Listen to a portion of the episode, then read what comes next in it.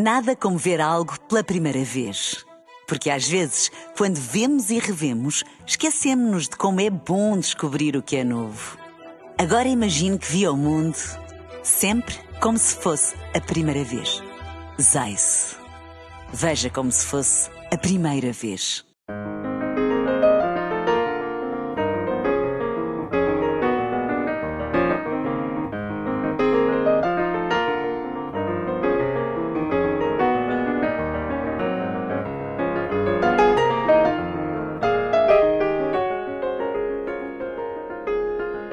Bem-vindos ao da capa à contracapa. Estamos em plena guerra na Ucrânia e esta semana olhamos para a Rússia. Que Rússia é esta e como chegamos até aqui? O que quer Putin? Como deve responder-lhe a Europa e o mundo?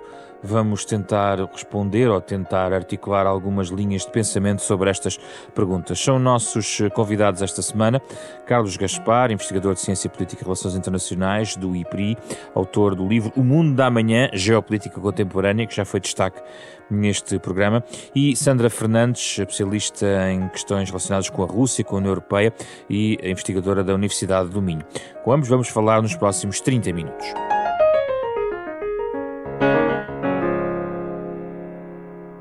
Muito obrigado pela vossa disponibilidade, Carlos Gaspar aqui em estúdio e uh, Sandra Fernandes de forma remota. Obrigado pelo vosso tempo uh, para falarmos sobre este tema. Uh, Carlos Gaspar, o, o, a diplomacia russa ainda esta terça-feira dizia que a Rússia, a Rússia só vai parar quando atingir os seus objetivos. Ao longo de todas estas duas semanas, em quase, quase todos os pontos de interrogação que os analistas reconheciam como a incerteza era que objetivos realmente tem Putin. Duas semanas depois, quase três semanas, o professor Carlos Gaspar tem uma noção melhor, mais, mais concreta na, na sua leitura sobre o que quer realmente Putin. Obrigado pelo seu convite. Uh, aquilo que a Rússia quer foi uh, apresentado, apresentado sob a forma de duas propostas de uh, tratado, um tratado com os Estados Unidos e um tratado de segurança europeia com a, NATO, apresentados em dezembro passado oficialmente pelos uh, representantes diplomáticos de, uh, de Moscou, adicionalmente querem, obviamente, que a Ucrânia reconheça a Crimeia como parte da Rússia, o Donbass como repúblicas independentes e que haja um novo regime político em Kiev que reconheça à autoridade de Moscou de uma forma uh, ou de outra. Os objetivos, em todo o caso, uh, numa guerra, uma guerra é um fenómeno extremamente dinâmico. E os objetivos das partes alteram-se em função da balança de forças no terreno. E da terreno das armas, tem. No terreno das uhum. armas. Uhum. Não é? é o terreno das armas que vai determinar quais são os objetivos finais quer da Rússia, quer da Ucrânia. Nós sabemos que, à partida, que a Ucrânia não quer, de maneira nenhuma, cometer nenhum ato que possa pôr em causa a integridade do território uh, uh, ucraniano, como ele ficou definido em 1991. Os objetivos da Rússia são, uh, são variáveis. À partida, a Rússia quer alterar a arquitetura de segurança uh, europeia, quer finlandizar a Europa Central uh, e Oriental e quer uh, integrar de alguma maneira a Ucrânia na sua esfera de influência, o que exige a mudança de regime em Kiev. E por isso era preciso entrar pela Ucrânia, militarmente. Na ausência de um pouco mais de imaginação política, a Rússia recorre aos métodos uh, mais antigos e mais bárbaros, como é uh, a guerra. Esta guerra é a primeira guerra interestatal na Europa desde 1945. Entre 1945 e 2022 nós conseguimos resolver muitos problemas e alterar as fronteiras na Europa e os regimes de segurança na Europa sem nunca recorrer à guerra. Uh, Sandra Fernandes, uh, a mesma questão na sua perspectiva e tem vindo a comentar este conflito ao longo das semanas. Também vamos apurando o objetivo. Se calhar hum, podemos talvez distinguir uma coisa é, é, são os objetivos militares da operação, digamos assim, outra coisa são o pano de fundo também da, do objetivo de Moscou. Como é que Sandra Fernandes vê neste momento a posição russa? Pois, neste momento é de facto muito difícil, embora muito necessário, distinguir os objetivos militares, não é? no, no, no terreno das armas, como muito bem refere o Carlos Gaspar, e os objetivos de Putin. E é preciso uh, encontrar formas de continuar a dialogar com Putin, porque sem isso não se consegue precisamente fazer calar essas armas no terreno. É muito difícil distinguir as duas coisas, mas é, é muito necessário. Embora elas estejam interligadas, ou seja, os avanços uh, do, do controle efetivo do território ucraniano por parte da Rússia vão determinar também uh, a sua posição negocial e aquilo que efetivamente vai ou não exigir, não é? Como uh, o, aquilo que será o novo mapa da Europa, porque não há qualquer dúvida que o mapa da Europa será redesenhado em torno de novas linhas vermelhas que vão uh, ditar não é, o novo uh, convívio uh, mais ou menos pacífico com a Rússia enquanto ela for liderada por Putin ou por pessoas que partilham da sua falta de imaginação política, mais uma, uma, uma expressão brilhante que eu acabo de apontar, utilizada aqui pelo, pelo Carlos Gaspar, a Rússia um, aos, recorre aos métodos mais bárbaros. Portanto, nós estamos ainda nesta situação em que dependemos eh, da evolução no terreno e eu penso que a tomada de Kiev, a capital, será determinante para que a Rússia comece a avançar de forma mais clara uh, os seus peões políticos, não é? O que é que de facto vai ser exigido e para que, em contrapartida, a Ucrânia também possa começar a pensar nos compromissos que vai ter que fazer face à perda de soberania. Eu estive, como bem refere uh, José Pedro, eu de facto, enfim, comento diariamente esta, esta tragédia, não é? Hoje é o dia 20, e eu a primeira coisa que disse na primeira intervenção pública, no dia 1 da guerra, na quinta-feira, foi que uh, a Rússia vai controlar a Ucrânia e, eh, e até eh, depois dessa entrevista até fui questionada, mas eh, disseste que a Rússia ia controlar. Sim, o objetivo é mesmo esse, portanto, um, e de forma substancial. Agora, se esse controle vai se traduzir em ganhos para a Rússia, não há qualquer dúvida que isso não vai acontecer, não é? Com uma população ucraniana muito mobilizada, com uma opinião pública e um apoio político dos europeus e, da, e dos americanos. No entanto, isto não desfaz esse destino muito negro para a Ucrânia, que é uma Ucrânia que vai ter perda de controle territorial efetivo, se não mesmo ocupação. Mas há aqui, uh, Sandra Fernandes, há aqui um tópico que Carlos Gaspar levantava, que é também o andamento de tudo isto também vai mudando de certa maneira aqui o xadrez. E eu gostava de ouvir sobre se, ele, se a leitura é de uma Rússia ehm, que encontra mais dificuldades do ponto de vista militar do que esperava e, portanto, uh, pode, de certa maneira, dificultar ou até adaptar, elast dar elasticidade aos seus próprios objetivos neste conflito, ou se vê que, no fundo, não está muito diferente daquilo que comentava no dia 1 de março, ou seja, o caminho, mais ou menos sinuoso, da sua perspectiva, continua a ser o mesmo. Eu penso que o caminho é mais ou menos o mesmo. O, o que tem dificultado os avanços da Rússia, e também acontece lá os ucranianos, é que eh, não são só forças armadas regulares que, que, combatem, não é? Há outro tipo de, de, de, combatentes. Do lado russo sabemos que houve um apelo aos sírios, aos chechénios. Eh, do lado ucraniano também há civis. Isto faz com que a condução da guerra também seja mais complicada no terreno. Além de uma falta de preparação, eh, pronto, já, já se percebeu que, as, que o exército russo, por exemplo, até em termos de comida tem dificuldade, não é? Situações de pilhagem, porque não têm não é, a capacidade de se, de, de se aquecerem, as temperaturas estão muito frias, de se alimentarem, portanto, há de facto problemas logísticos, existem, não é? Mas isso não retira que a grande assimetria entre as forças ucranianas e as forças russas, e o sinal que a Rússia deu foi muito claro, não é? Muito recente, de uh, lançar não é, mísseis muito perto da fronteira polar. E a Rússia já, já passou do leste já, para, para, para a parte ocidental da, da Ucrânia, portanto o avanço é, é significativo. E já agora estes avanços no terreno também fazem surgir algo que estava muito, muito ignorado quando se olhava para a Ucrânia antes. A Ucrânia tem uma dimensão a sul muito forte, não é? E essa precisamente essa dimensão a sul eh, que a Rússia, do ponto de vista operacional, está a tentar eh, ocupar, não é? E essa dimensão a sul atravessa o país de leste para oeste. Carlos Gaspar, um, falou na questão da falta de imaginação e a ação militar que no fundo está aqui em causa. Não é uma forma de ganhar peso para o, para o tabuleiro negocial, encontrar uh, forças no terreno, tendo em conta a desproporção que ao início se, sempre se debateu, colocando quase a Rússia como uma vencedora no início, uh, uma vencedora muito provável de um combate deste género, ou seja, a Rússia que poderia, por via da sua ação militar, ir ganhando poder de força em negociação naquilo, no tabuleiro final da negociação? No dia 24 de fevereiro, provavelmente o cálculo das autoridades políticas e militares uh, da Rússia era uh, realizar aquela operação especial, é o termo que a Rússia usa para designar a invasão da Ucrânia, ficava resolvido no essencial em três ou quatro dias.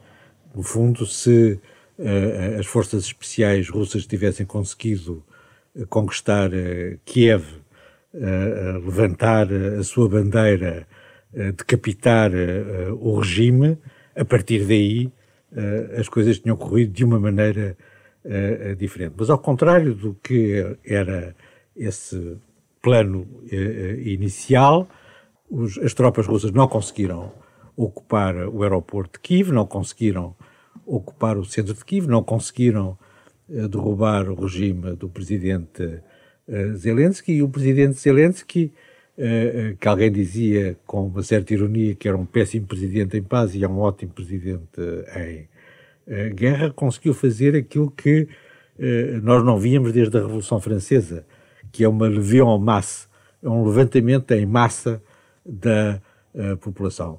Nós até o dia 24 de fevereiro, nós e provavelmente eh, muitas outras pessoas, incluindo as autoridades em Moscou, eh, podiam ter dúvidas, podiam ter dúvidas sobre se a nação russa, se a nação ucraniana eh, existia ou não existia.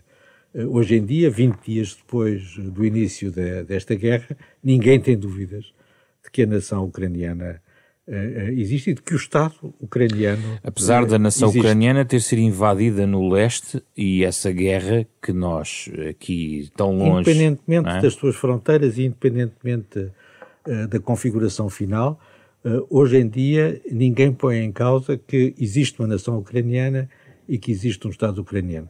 Porque passaram a prova da guerra e a guerra é a prova final, uh, a prova real da existência ou da inexistência de uma comunidade nacional. Mas, Os ucranianos uhum. querem, uh, querem ser independentes, independentemente de quais sejam as fronteiras finais no, no, no fim deste conflito. Mas mesmo no ocidente da Ucrânia, onde eu estive, a sensação foi de que uh, aquele, uh, aqueles territórios ocupados são a Ucrânia que eles, que, que eles também querem. Certamente. Ou seja, a questão das fronteiras, apesar de tudo, a questão da unidade territorial uh, da, da Ucrânia ainda é um objetivo nacional. Certamente, certamente. Nós também perdemos a Olivença, como se dizia no meu tempo de, de escola, mas é a vida.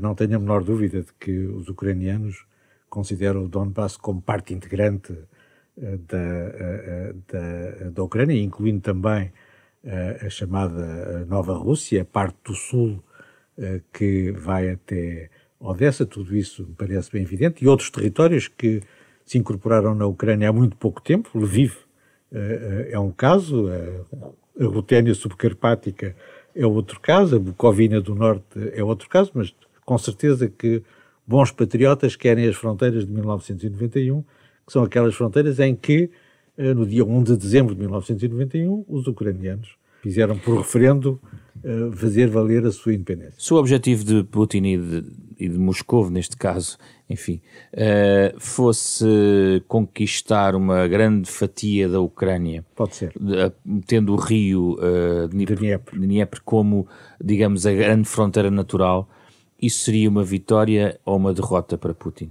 Depende da continuação da história.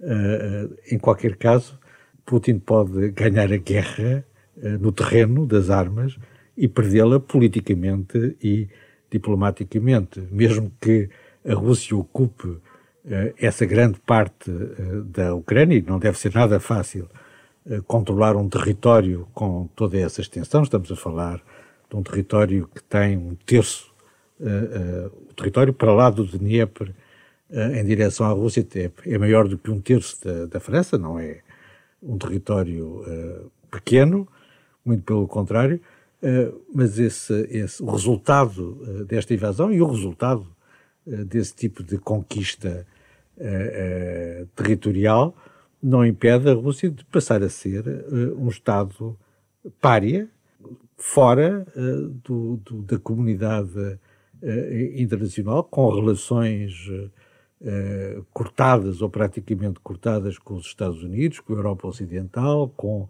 o Japão, com a Alemanha e cada vez mais dependente da China. Uma Rússia cada vez mais dependente da China é uma vitória para o presidente Putin. Já vamos à questão da China, muito interessante essa questão.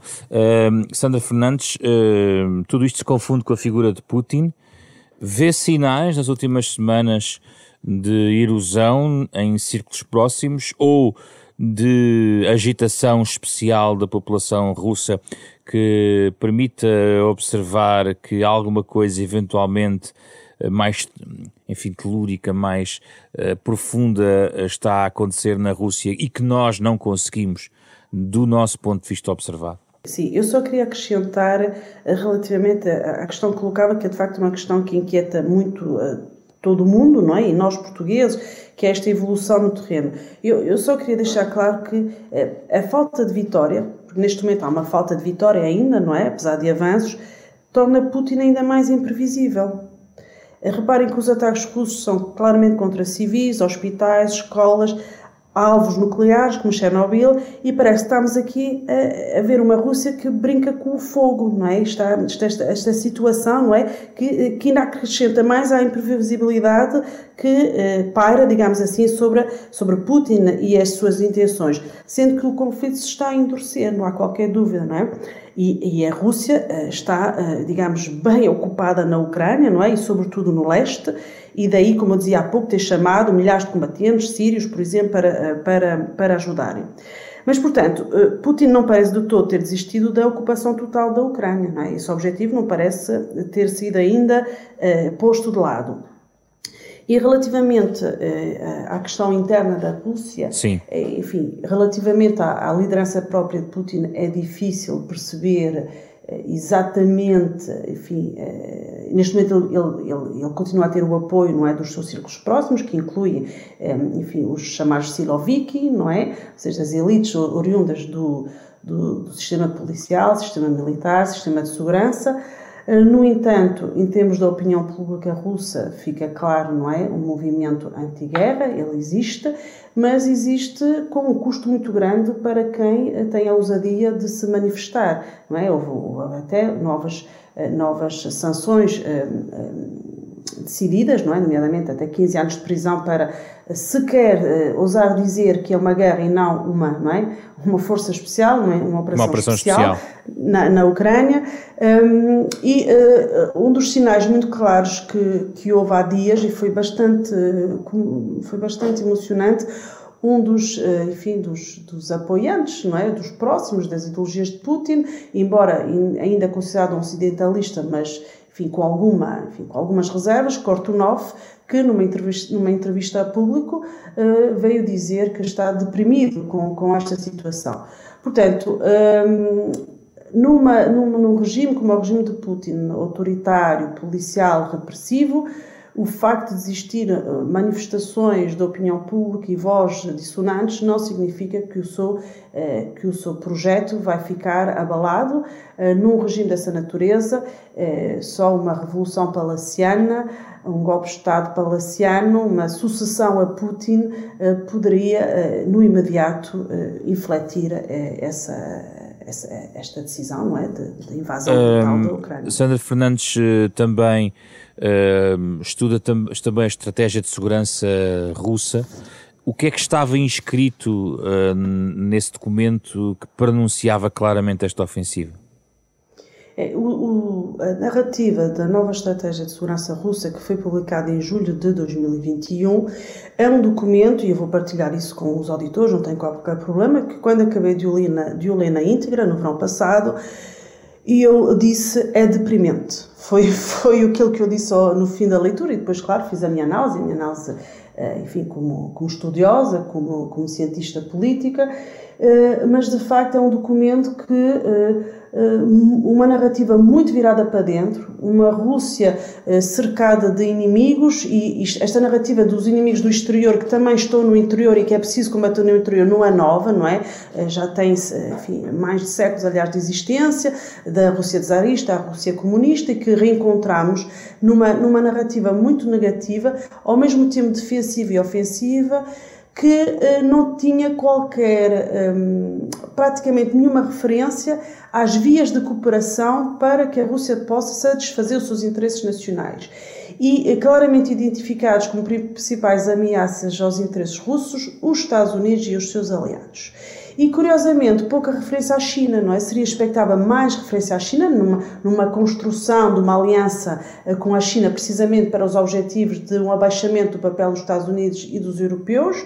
Eh, mas não, não, não há assim grandes referências à China. Mas há claramente uma falta, eh, uma total despreocupação com a imagem internacional da Rússia e um documento que, vem, que veio confirmar uh, as tendências que se conseguiam perceber desde a anexação da Crimeia em 2014, mas vertidas em doutrina, não é? em palavras, em que percebemos um, um, fechamento muito grande da Rússia sobre si própria, a Rússia a contar com os seus recursos domésticos, com seus eh, para se afirmar e uma Rússia que se via ameaçada nos seus valores, que considera valores tradicionais, na sua dignidade, está escrito no documento, mas também uma Rússia que eh, vê como fundamental a preservação da sua memória histórica, ou seja, o seu estatuto, o papel da Rússia na história mundial, nomeadamente na Segunda, eh, na segunda Guerra Mundial, e a necessidade de preservar uma memória histórica verdadeira. Portanto, aqui a referência à história e é uma leitura verdadeira da história do ponto de vista russo, está também muito uh, uhum. plasmada na, nesse documento. Carlos Gaspar, se isto está neste documento, da forma como Sandra Fernandes aqui nos descreve, uh, podemos arrumar logo a ideia, uma, um pouco, não sei se romantizada ou não, de que isto é uma questão pessoal de Putin, de alguém que passou a lua de mel na Ucrânia, sabemos, não é? E que para quem a Ucrânia é de facto algo diferente. Uh, na sua perspectiva, isto tem substrato, a questão da, da estratégia russa, é, há uma coerência entre esse documento que agora Sandra Fernandes estava a sublinhar e a ação prática de Putin, é esta ideia de um desprezo de uma de ordem internacional e até um, uma espécie de desafio, desafio, a esta questão do isolamento, onde neste momento a Rússia se coloca, não é? Tendo em conta a reação. É relativo, a China não. Já vamos à questão da China. Tirando a questão da China, eu gostava, já vamos à questão da China Sim. porque vale a pena de facto autonomizar. Putin, Putin fez uma coisa que é inédita. Uh, há seis meses uh, publicou um ensaio de revisionismo histórico para explicar a quem o quisesse ter lido que uh, a Ucrânia eh, não tinha razão de ser como um Estado independente e que a nação ucraniana não existia separada da grande uh, Rússia. Imagino que era o chefe do Estado espanhol escrever um ensaio e publicar um ensaio em que dizia a mesma coisa de sobre Portugal. Portugal. Era, no mínimo, inquietante. E, portanto, sim, há uma dimensão, há uma dimensão, é difícil separar Putin a, ação e política, a ação política do Putin e a invasão uhum. da, da Ucrânia. Ela, aliás, não seria possível sem uma decisão uh, do presidente do presidente do presidente russo. Uh, e nesse sentido, aquilo que resultar e nós não sabemos qual é o resultado desta aventura uh, tem efeitos necessariamente tem efeitos sobre a posição do presidente uh, da Rússia. Não acho nada evidente que a Rússia consiga prevalecer militarmente e consiga ocupar a Ucrânia como um todo. Certamente, no início, a, a, a preparação da operação, nos seus termos originais, devia prever a ocupação, o controle do conjunto da, da Ucrânia. Eu acho extremamente difícil neste momento que isso venha a acontecer. Estamos no princípio, estamos nas primeiras semanas, mas eu acho extremamente difícil. Que... Vê Putin como do monobloco do Kremlin, é um monobloco, é um homem só? Não, não, não é um homem, é, é, um pouco, é um homem um pouco isolado, todos os testemunhos dizem isso, de resto porque tinha muito medo de ser contagiado uh, por esta Covid-19 e essas coisas todas, e há um certo isolamento, por definição, uh, no exercício uh, de, um poder, de um poder excessivo. Em todo o caso, não é? se esta aventura correr mal, e tem estado a correr muito mal nestas primeiras uh, semanas, não é evidente que a posição de Putin esteja segura. Mesmo na União Soviética, depois da crise dos mísseis de Cuba, Khrushchev foi afastado. Foi para a reforma antecipadamente. E se isso aconteceu em 1964, não é impossível que aconteça. Deixa-me jogar aqui uma tempo. cartada de história, que, que, pedindo a sua ajuda. É de facto. Uh, pode haver algum, entre aspas, pudor, algum receio de Putin em, por exemplo, arrasar uma cidade como Kiev, que é tão simbólica também na história daqueles territórios? Não parece. Não? Acho que a operação está a ser conduzida, como dizia a Sandra Fernandes, de uma maneira bárbara. O cerco de Mariupol, onde não podem entrar corredores humanitários, é uma, é uma estratégia medieval. Mesmo na Sérvia, que referíamos há pouco, os sérvios deixavam passar os corredores deixavam passar a ajuda humanitária para as cidades que tinham uh, cercadas e, portanto, aqui estamos uh, num registro mais, mais asiático do que europeu. Mas o povo russo como viria, veria uma Kiev destruída? Nós não sabemos o que, é que, o que é que os russos estão a ver e não estão a ver. Essa é um, uma das incógnitas, não é? Nós não sabemos, não sabemos, sabemos pontualmente, mas, mas não sabemos. Uh, julgo que uh, quando um país está em guerra, pelo menos numa primeira fase, é normal que haja um, uma unidade razoável à volta do Estado, das autoridades.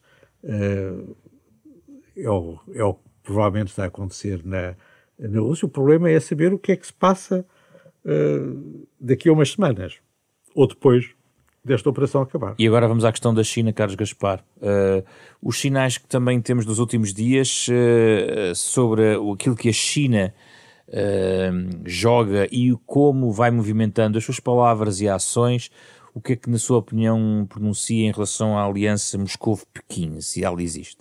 A China, a China tem uma posição difícil neste momento. Em primeiro lugar, a China não vai fazer nada que possa prejudicar a Rússia. E o presidente Xi Jinping não vai fazer nada que possa prejudicar o presidente uh, Putin. Putin. Ao mesmo tempo, há a sensação de que, uh, uh, do lado dos analistas chineses, a previsão é de que esta guerra vai correr mal. E a China não quer estar do lado errado quando as coisas terminarem. Não é brilhante do ponto de vista da solidariedade, política, mas a solidariedade política não é a regra nas relações internacionais, mesmo entre aliados ou quase aliados, como é o caso da China. Mas não são da, aliados. Uh, e da Rússia. O presidente Putin, no último encontro uh, de Valdai, disse que era mais do que um aliado. Isso não tem uma correspondência do lado chinês, mas o último documento que foi assinado na véspera do início desta guerra entre o presidente Putin e o presidente Xi Jinping, diz que é uma parceria estratégica sem limites. Uh, nós estamos a constatar que ela tem uh, limites. A China uh, absteve-se no Conselho de Segurança e na Assembleia Geral das Nações Unidas, não votou ao lado da Rússia, nem no Conselho de Segurança, nem na Assembleia Geral das Nações Unidas. Portanto, é uma parceria estratégica que tem, que tem limites. Em todo o caso, aquilo que a China tinha a cabeça a ganhar nesta situação, já ganhou, porque qualquer que seja o resultado no terreno das armas, no dia seguinte ao fim da guerra, a Rússia é mais dependente da China do que a China da Rússia. Isso é uma inversão de posições. Até agora, até ao dia 24 de fevereiro, a China era mais dependente da Rússia, precisava de ter uma retaguarda estratégica, como precisava dos fornecimentos energéticos e militares. Eh, a partir do fim da guerra da Ucrânia, a Rússia é mais dependente. A China é o irmão mais novo nesta relação. Sandra Fernandes, qual é a sua perspectiva sobre a relação entre China e Rússia? Eu partilho completamente da leitura eh, do Carlos Gaspar, porque de facto eh, eh, Putin está a tornar-se muito dependente da China, até do ponto de vista material, não é? A inversão dá-se quando Putin precisa da China para poder contornar a chuva de sanções, não é, que se abateu sobre o país. E esta relação, enfim, esta, esta questão chinesa Uh, e o facto de não dar o seu pleno apoio, não é? Está numa posição desconfortável, tem que encontrar um equilíbrio, não é? Tem os seus próprios separatismos internos, mostra que estamos, uh, de facto, uh, com uma guerra política, ou seja, os desafios estão, são diários, mas é preciso desde já ver, ter uma visão de longo prazo, não é? Sobre esta guerra, até porque. Um, o, o, aqui a questão de, não é, de, das ideias do, eh, de, da ordem global não é, em que a China e a Rússia partilhavam, não é, é o, o, clube, não é, do arco dos iliberais, não é, este, este clube mudou com, com, a, com a guerra da, da Rússia uh, na Ucrânia. E a China também percebe isso e está a posicionar-se porque também tem fortes interesses económicos e não tem interesse, não é, nesta, nesta destabilização criada aqui à escala global.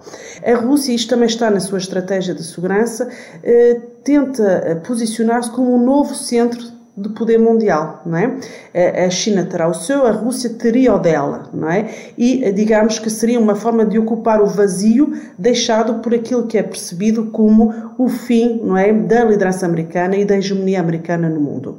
Ora, esta guerra está a mostrar que este, se este era o objetivo, eh, não está com certeza a ser alcançado por via desta guerra contra, contra a Ucrânia. O que a Europa pode fazer mais já foi decidido no encontro de dois dias da semana passada, de quinta e sexta-feira, em Versalhes, não é? Primeiro, a ideia da resistência aos choques assimétricos, não é? Do ponto de vista económico provocados, não é? Por esta guerra e pelas sanções, não é? Ou seja, os efeitos também negativos na própria economia europeia desta guerra e das sanções, mas, sobretudo, duas políticas fundamentais, não é? A política energética e a política de defesa, que não são ainda políticas comuns da União Europeia e, penso eu, vamos ver a muito breve trecho eh, aqui alterações significativas no sentido de serem verdadeiras políticas comuns em que os Estados-membros, de facto, de uma só voz, podem adotar políticas que eh, que, eh, por um lado, não é, acabam, e o objetivo é 2027, com a dependência europeia ao gás, ao petróleo e ao carvão russo, não é? E uh, vindo do, é, do abastecimento russo, e por outro lado, uma política de defesa, ou seja, finalmente a Europa abandonar um paradigma de soft power, digamos assim, e, trans, e ter de facto capacidade de hard power. Portanto, são as duas transformações essenciais, sendo que as duas vão demorar algum tempo, uh, porque uh, se a União Europeia já tem investido, sobretudo, em contexto de Brexit e também de reequacionamento da relação transatlântica sob a administração Trump, a União Europeia tem procurado não é, tornar-se um ator do ponto de vista de defesa mais credível, não é, com o objetivo da soberania estratégica, que é também um dos conceitos muito avançados pela atual presidência francesa. Eh, estes investimentos demoram tempo, e, eh, mas sem dúvida que estamos a presenciar um aceleramento não só de mudança de uh, trajetória da União Europeia, como também uh, de, uh, de, políticas concretas. O que, que redesenha que vai ser, mas com certeza a Europa de ontem, do dia 23 de fevereiro, já não é a Europa de hoje. Concorda, Carlos Gaspar? Concordo. a Europa do dia 23 de fevereiro incluía a Rússia, a Europa do dia 25 de fevereiro não incluía a Rússia. A União Europeia neste momento não é muito importante, eh, mas não há nenhum chanceler alemão uh, que possa sobreviver politicamente se tiver perdido a Ucrânia. E a NATO está nos limites da sua ação? A NATO está mais unida e mais forte do que jamais esteve no passado, ao contrário daquilo que queria o presidente Putin. Uh, e em relação à provocação do ponto de vista de armas nucleares, parece-lhe apenas um cenário hipotético ou não? É preciso ter a cabeça fria. Muito obrigado, Carlos Gaspar e Sandra Fernandes, os nossos convidados da edição do programa da Capa Contra Capa, programa da Renascença em parceria com a Fundação Francisco Manuel dos Santos. Pode ouvir em versão integral no eh, podcast do programa, nos sites da Renascença, da Fundação Francisco Manuel dos Santos e nas principais plataformas uh, digitais uh, internacionais. Este é um programa com o genérico original de Mário Lajinha, um programa esta semana com Carlos Vermelho, André Peralta, Ana Marta Domingos e José Pedro Frazão. Estamos na próxima semana com outro tema.